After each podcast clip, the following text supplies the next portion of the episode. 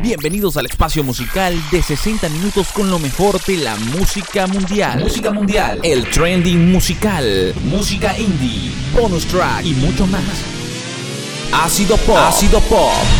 con Nilson Figueroa. Hey, ¿qué tal sean todos? Bienvenidos a este podcast musical. Esto es Ácido Pop. Este es el capítulo número 8. Mi nombre es Nilson Figueroa. Como siempre, su anfitrión en este podcast musical. Eh, antes de iniciar con este capítulo nuevo, quiero por supuesto agradecerles eh, el acompañamiento que han tenido por supuesto con, con- con el podcast, el recibimiento, eh, sus reviews, por supuesto sus comentarios. Eh, estoy agradecido con todo eso. Que tengan por supuesto el tiempo de, escuchar Ácido Pop.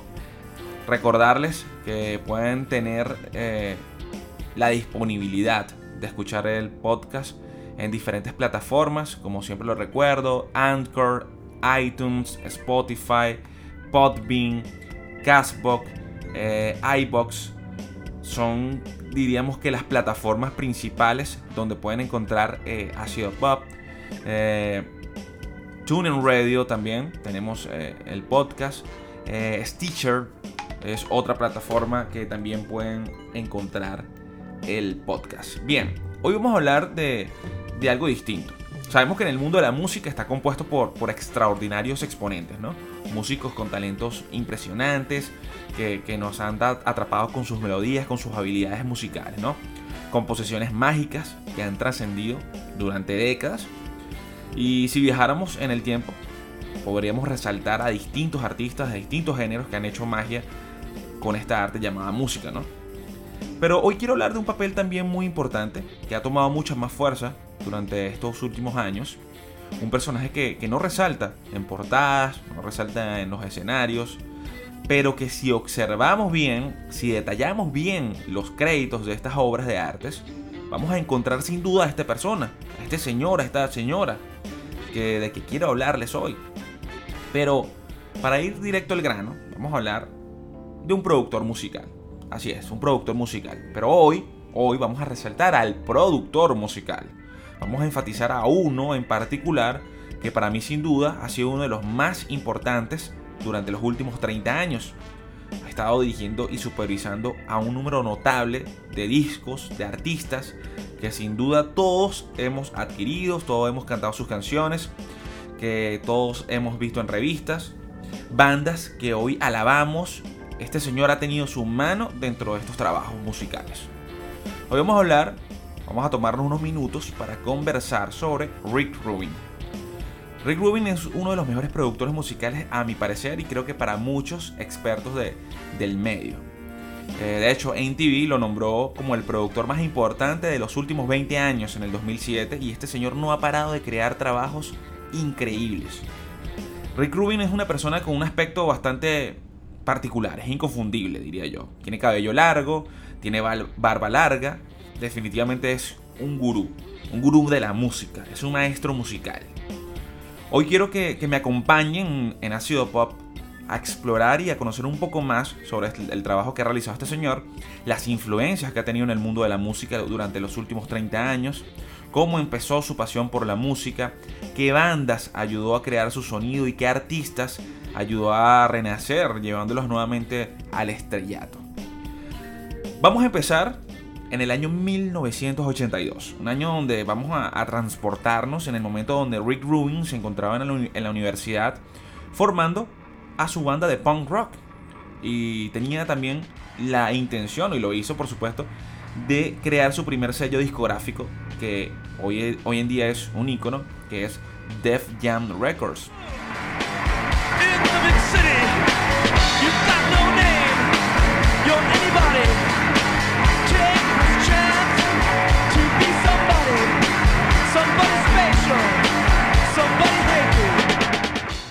Bien, la banda de punk pertenecía por supuesto a la escena de punk de Nueva York en los años 80, haciendo tours por las costas oeste de California, tocando con bandas de hardcore punk como Mad Puppets, eh, Circle Jerk, entre otros conocidos de la, de la escena. Desde ahí hasta 1986 podemos hablar de que Rick Rubin también cambiaría la dirección de su visión musical, interesándose luego en la movida del hip hop en Nueva York. Now. Ya en este momento Rick Rubin era manager y promotor de artistas de la escena de hip hop, adentrándose por supuesto a centros nocturnos, conociendo muy bien la movida musical, también buscando talentos del género y ahí es donde conocería a uno de sus grandes hallazgos, Public Enemy, y lo, y lo firmaría en su sello discográfico. Genial, ¿no? Y con todo esto también conocería a otro grupo de artistas importantísimos y aquí es donde entran los Beastie Boys. Los Beastie Boys, primero aconsejándolos, guiándolos a cambiar su origen del punk, porque venían con una, una esencia punk, y adentrándolos a la escena del rap.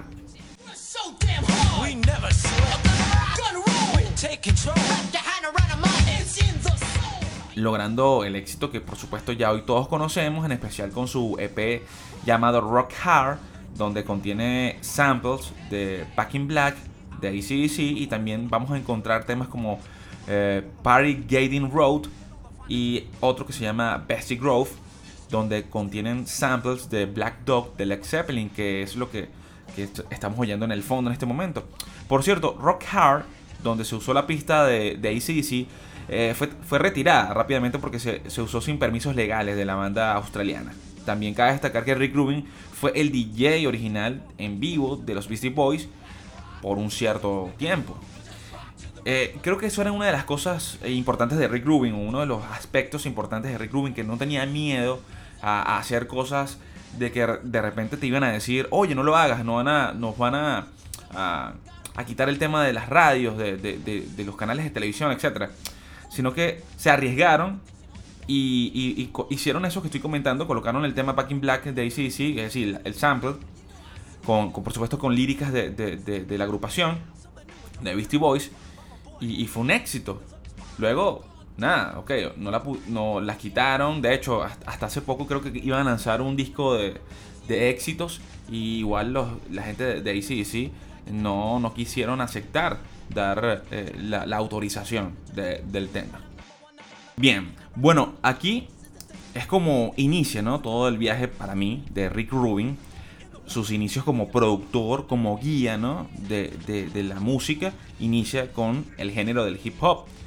Eh, sin duda su carrera musical de, Rick Rubin es extensa, así que vamos a tratar, ¿no? De, de resumirla y enfocarla eh, muy brevemente en, este podcast, sobre, más que todo sobre sus éxitos notables y los más resaltantes sin duda. Para nombrarle algunos de los exponentes con que trabajaría Rick Rubin en sus principios, ya pasando por supuesto por, por, los Beastie Boys, encontramos a LL Cool J, a Jesse J, y desataríamos otros encuentros musicales como el de Room DNC, con quien trabajaría en varios álbumes junto a su socio y amigo Russell Simons, logrando también por supuesto la evolución musical con ellos particularmente, juntándolos con otros duros pero de otro género que vendría siendo Aerosmith y realizando la fascinante fusión del hip hop con el rock, naciendo uno de los éxitos más grandes de esa época, como lo fue Wild This Way para el disco Racing Hell. Esto fue gigante, sin duda fue algo bastante eh, controversial, pero distinto, era la primera unión de estos dos géneros, algo que para muchos era imposible, y también para, para el mismo Steven Taylor y compañía, que venían de una mala racha musical, todo envuelto que sí con drogas, eh, con supuestas separaciones de la banda, y esto prácticamente le salvaría el pellejo a Aerosmith. También fue importante porque ayudó a popularizar el género del hip hop entre los seguidores del rock, originalmente bastante reticentes ¿no? a las nuevas tendencias, siendo de esta manera una de las primeras colaboraciones, como lo dije anteriormente, entre el rock y el hip hop.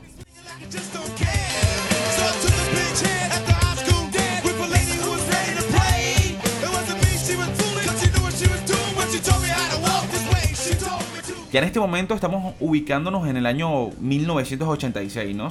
Aquí es donde también Rick Rubin eh, establece una relación con otra banda de otro género, y es el rock.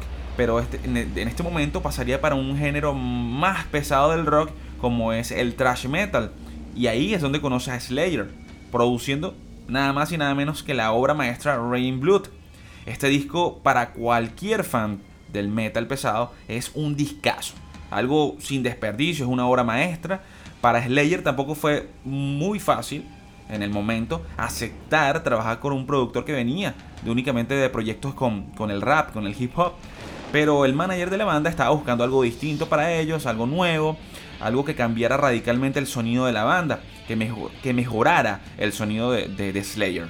Y en ese, en ese momento el indicado fue Rick Rubin, que consiguió canciones mucho más rápidas y ajustadas a la banda e hizo una producción de sonido limpio que con, eh, perdón, contrastaba con, con sobremaneras de, de grabaciones anteriores a las Slayer.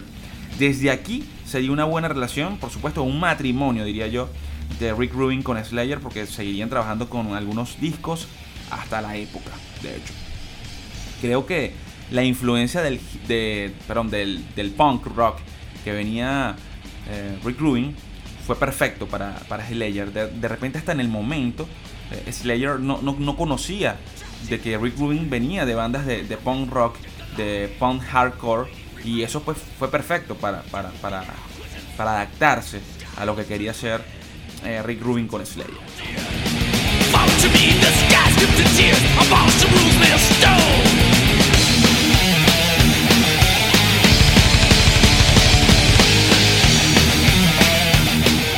Aquí es donde resaltamos algo importante de la carrera de Rick Rubin, que es el inicio de trabajos con bandas de rock que vendrían con proyectos, por supuesto, como el de Cold, Dancing, Master of, Master of Reality, The Black Crowers. Y podríamos frenar nuevamente en el año 91, porque aquí es donde nace un álbum muy, muy importante, un álbum increíble, un álbum que, que, que, cambió la carrera, la dirección de esta banda que vamos a hablar en este momento, que los colocó en el Main Street musical. Vamos a hablar del álbum Blood Sugar Sex, Ma Sex Magic de los Red Hot Chili Papers, así es. Este álbum vendió más de 7 millones de copias en todo el mundo. Aquí encontraríamos temazos, o encontramos, mejor dicho, temazos como Give the Way, eh, Under the Bridge, eh, Suck My Kiss. Para muchos, el mejor álbum de los Red Hot Chili Papers. Otros lo comparan o dicen que es superado por el aclamado Californication, que de hecho también fue producido por el mismo Rick Rubin en el año 99.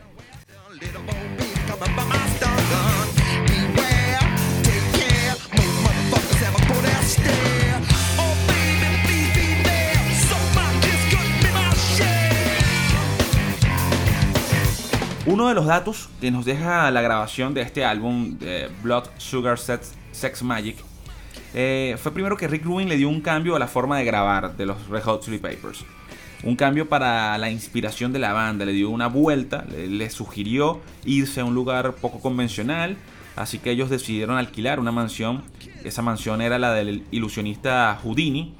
Eh, ellos la adaptaron con los, equipos necesarios para, hacer la producción de, de, del disco y se quedaron ahí por supuesto por un cierto momento excepto por Chad Smith, el baterista de Red Hot Chili Papers, porque él decía que la casa estaba embrujada y él dijo, mejor yo viajo todos los días y hacemos las grabaciones. Yo creo que hubiese hecho lo mismo en tal caso. Bueno, por cierto, si quieren ver parte de este proceso creativo, hay un documental que se llama Funky Monks, grabado por el cuñado de Flea. Este lo pueden conseguir, de hecho, en YouTube. Obviamente este disco contiene distintos tipos de grabaciones donde Rick Rubin implementó para darle un toque distinto a, los Red Hot Chili Papers, comparándolos por supuesto con, sus discos anteriores, incluyéndoles más armonías, eh, más melodías, la fusión del hip hop, eh, los duros bajos de, de, de funk que podemos encontrar también son uno de los aspectos más importantes que le daría a Rick Rubin a los Red Hot Chili Papers y también por supuesto aquí nacería otro matrimonio más musical porque trabajarían en los siguientes álbumes y serían por supuesto éxitos rotundos de, de los Red Hot Chili Papers junto a Rick Rubin.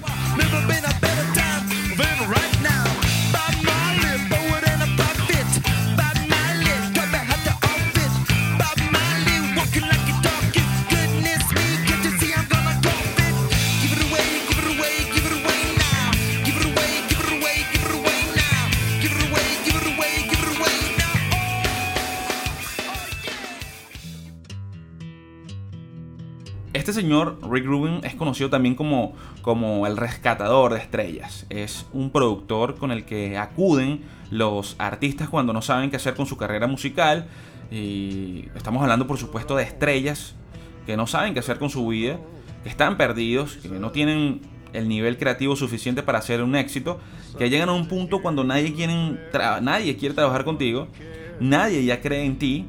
Una manera, eh, llegamos a un punto de que, que fuiste una estrella de rock, fuiste una estrella del pop, pero ya luego el mundo te olvidó porque no has hecho nada productivo. En este caso vamos a hablar de alguien que, necesitaba, por supuesto, trabajar con, con alguien como, como Rick Rubin. Vamos a hablar, por supuesto, de Johnny Cash. Este, conocido por, por el mundo de la música como el rey del country, estaba en un punto a principios de los 90 donde no tenía sello discográfico, tocaba en bares de segunda y sus fans posiblemente no sabían nada de él ya en el momento de, los 90 Y ahí es donde, donde entra Rick Rubin, donde lo descubre Rick Rubin. Él quería un reto, él quería a, un artista que pudiera realzar y cambiar su música o darle un toque distinto y eso lo hizo con Johnny Cash.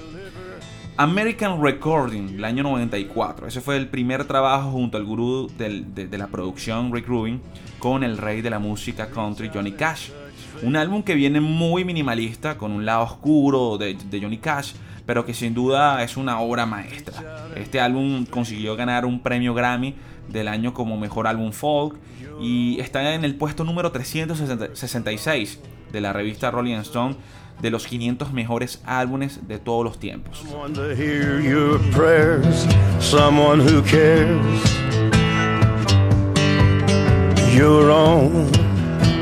Personal. Este álbum es muy importante porque Rick Rubin consiguió que una nueva generación descubriera, descubriera, descubriera perdón, a Johnny Cash y lo hizo. Todo grabando con una, todo grabado por supuesto con una guitarra acústica en una sala junto a, Johnny Cash y a Rick Rubin. Él hizo que, que Johnny Cash hasta to- tocara covers de bandas como Depeche Mode, pero a la versión de Johnny Cash. Y eso le dio una, le abrió una ventana, le abrió una puerta para que la generación de los noventas, o la generación joven por supuesto, que es la que más consume la música, si vamos al caso, conociera a este, a este rey, a este ícono de la, de la música. A partir de este momento trabajaría por supuesto Rick Rubin con, con otros artistas y, también mantendría su matrimonio con Johnny Cash hasta el 2003, que es donde fallece eh, el reconocido cantante. Después de esto, seguirían por supuesto los trabajos, los éxitos increíbles de, Rick Rubin con bandas como Dancing, eh, Tom Petty, eh, Nine Inch Nails, ACDC, Shirley Crow, en fin, una variedad de artistas de, de distintos géneros. Pero nosotros vamos a hacer una parada, vamos a seguir con, lo- con los tiempos, vamos en una máquina del tiempo y vamos a detenernos en, dentro del 1997 y 2001. Aquí es una época bastante particular para el rock, porque era donde estaba dominando el mundo de la música, la, la- la- la escena musical, diríamos en ese caso, el new metal. Aquí vamos a registrar, por supuesto, bandas importantes como del género, como Limp Bizkit, Korn, Soulfly, Rage Against the Machine. Pero hoy vamos a, vamos a hablar en este momento de una banda que marcó un antes y un después y que vendría con un sonido distinto a todo lo escuchado. Una banda bastante extrema, una banda con, con un sonido metal, pero con algo particular. System of a Down.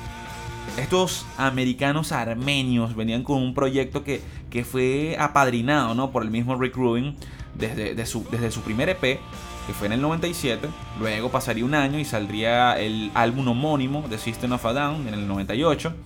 Ahí vamos a encontrar temas icónicos de la banda como Sugar, Spiders, que, son temas brutales y que todos los fans de, System of a Down del género saben de lo que estoy hablando.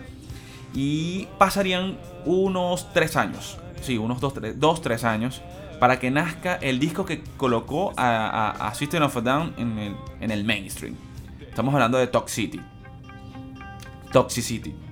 Es obvio que esta banda ya venía con un sello personal eh, en su música. El propio Rick Rubin lo, ha comentado en varias ocasiones. Que el solo, el solo verlos, ¿no? Por la primera vez en un escenario le pareció algo único, extremo. pero totalmente diferente a lo que ya se venía escuchando. Sus riffs fusionados, ¿no? Con el sonido folk armenio, pero con metal extremo. Todo esto era increíble para sus oídos. Con ese toque también de, de- diversión que le dan a, a- a los shows de System. Era algo, un aspecto que, que- que Rick Rubin reconoció que, que eran unas estrellas. Y, y lo fueron, y lo son.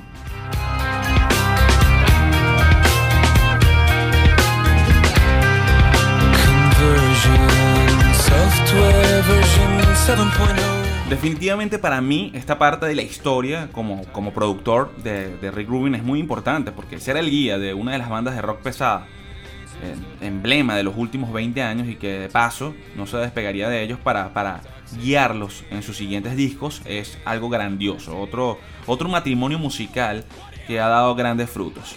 Bueno, luego de esto pasaría un año, creo que aproximadamente, donde nuevamente la creatividad y la visión de, Rick Rubin daría la solución a otra agrupación icónica de- del rock, del metal, que estaba en un, en un momento de abismo.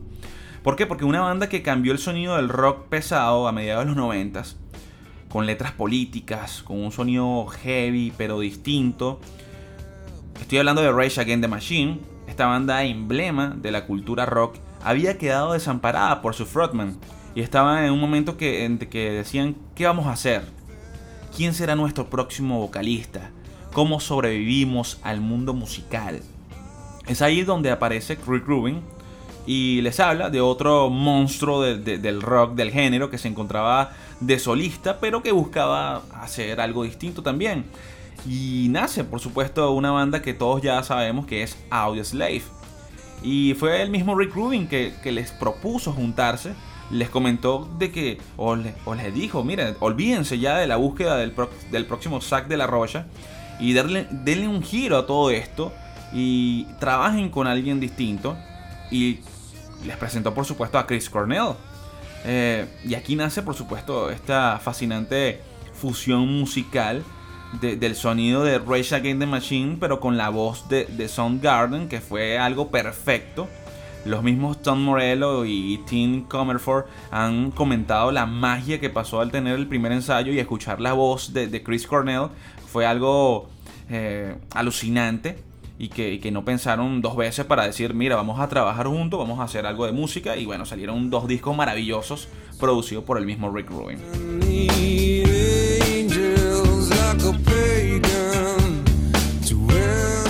También Rick Rubin ha, sido- ha sabido buscar el camino a algunos exponentes que ya vienen con un tremendo éxito, pero que desean cambiar, en este caso, su, su- su- dirección musical. Y voy a poner como ejemplo a Linkin Park, que cuando venían ya de, de dos discos de un éxito rotundo, eh, ellos decidieron, por supuesto, cambiar de, de dirección, porque ya primero el género, que era el new metal, estaba, por supuesto, en decadencia, y, querían escapar de, esa, de esa era musical y buscar una, una nueva guía, ¿no? Ahí es, ahí es donde, por supuesto, deciden trabajar con el gurú Rick Rubin para que los guiara en un nueva- una nueva forma de hacer un éxito. Y aparece el disco eh, Minutes to Midnight, este álbum que fue producido por el mismo Rick Rubin junto a Mike Shinoda. Les cambió, por supuesto, la dirección a Chester Bennington y compañía, que, que para muchos en esa época fue como que, wow, ¿qué les pasó a, Linkin Park? ¿Por qué suenan así? Porque hay más sonidos electrónicos, ¿dónde están las guitarras? Hay más melodías. Pero no fue malo para la banda. De repente sí perdieron a algunos fans que, que querían que, que los discos de Linkin Park siguieran sonando a, a Hybrid Theory, entre otros. Pero ellos no, ellos decidieron escapar de, de- del- de la ola del nu metal. Porque muchas bandas, como por ejemplo, puedo citar rápidamente a, a Limp no pudieron escapar del género. Fueron los más grandes para muchos, Creo que para mí, en- a nivel de, de, Main Street, Limp Bizkit fue los ma- lo más grande en, en el nu metal, en popularidad, pero no pudieron escapar y no pudieron hacer más discos con una dirección distinta porque ya estaban encasillados. En cambio, Linkin Park, en ese momento, con Rick Rubin, cambiaron la dirección, perdieron algunos fans, perdieron algunos pasajeros, pero siguieron con el camino y no bajó el éxito nunca. Consiguieron de hecho nuevos fans para su género, para su música y Linkin Park es lo que hoy en día es Linkin Park.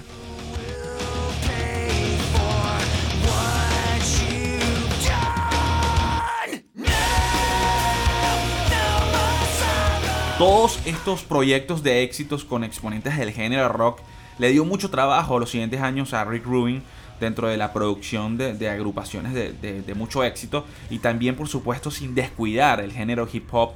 Claro está donde, donde trabajaría por supuesto con artistas como Jay-Z en el álbum Negro, eh, proyectos con Lil Jon, entre otros.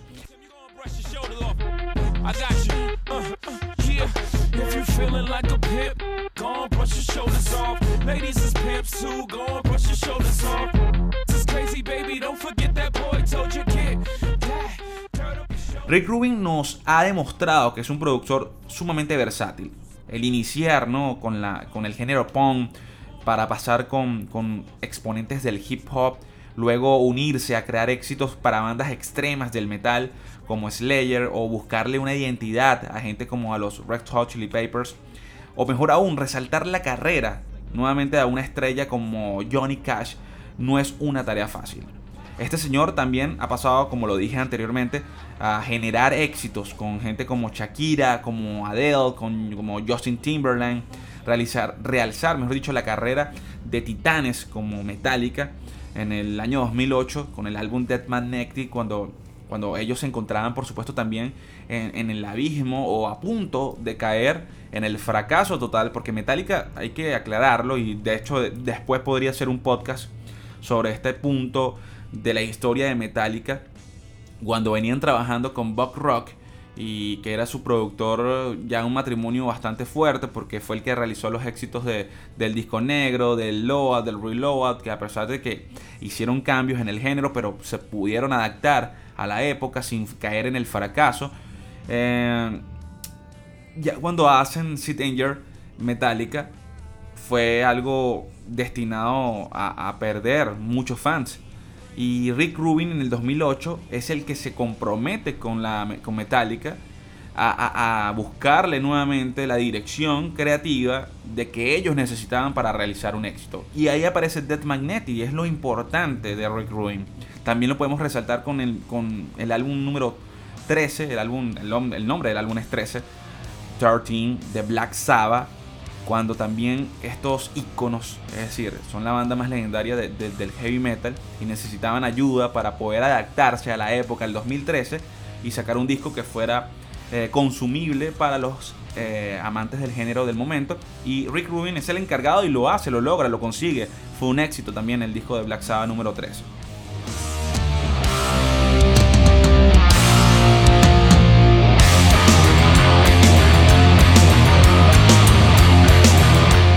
Para conocer más la trayectoria de Rick Rubin, definitivamente nos tomaría mucho más tiempo. Pero el punto de hacer este podcast sobre este gurú de la música es más que todo conocer brevemente ¿no? la fascinante trayectoria de un sujeto que, que no conoce las líneas de- de creación, sino que experimenta y que busca siempre algo distinto.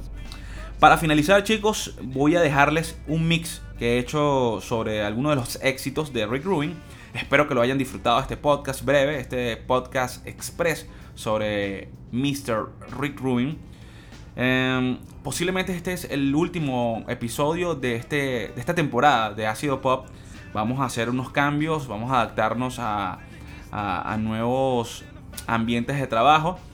Y para, por supuesto, sacar la temporada número 2, que espero que sea pronto, estaremos avisando a través de las redes sociales. Ya saben que pueden seguirnos a través de Instagram y de Twitter como arroba ácido popcast en Twitter y arroba ácido pop en Instagram. Mi cuenta personal que es arroba Nilson Figueroa. En todas las plataformas, en todas las redes sociales pueden encontrarme como arroba Nilson Figueroa. Ahí estaré también avisándoles, comentándoles sobre lo que estaremos haciendo con Ácido Pop. Espero que hayan disfrutado de esto chicos, ya saben, a seguirnos en todas las plataformas de podcast a nivel mundial. Y bueno, nos vamos entonces con este éxito de Mr. Rick Rubin, o mejor dicho, los éxitos donde Rick Rubin ha tocado y ha ayudado a crear eh, buena música para nuestros oídos. Cuídense mucho y nos escuchamos pronto. Bye bye.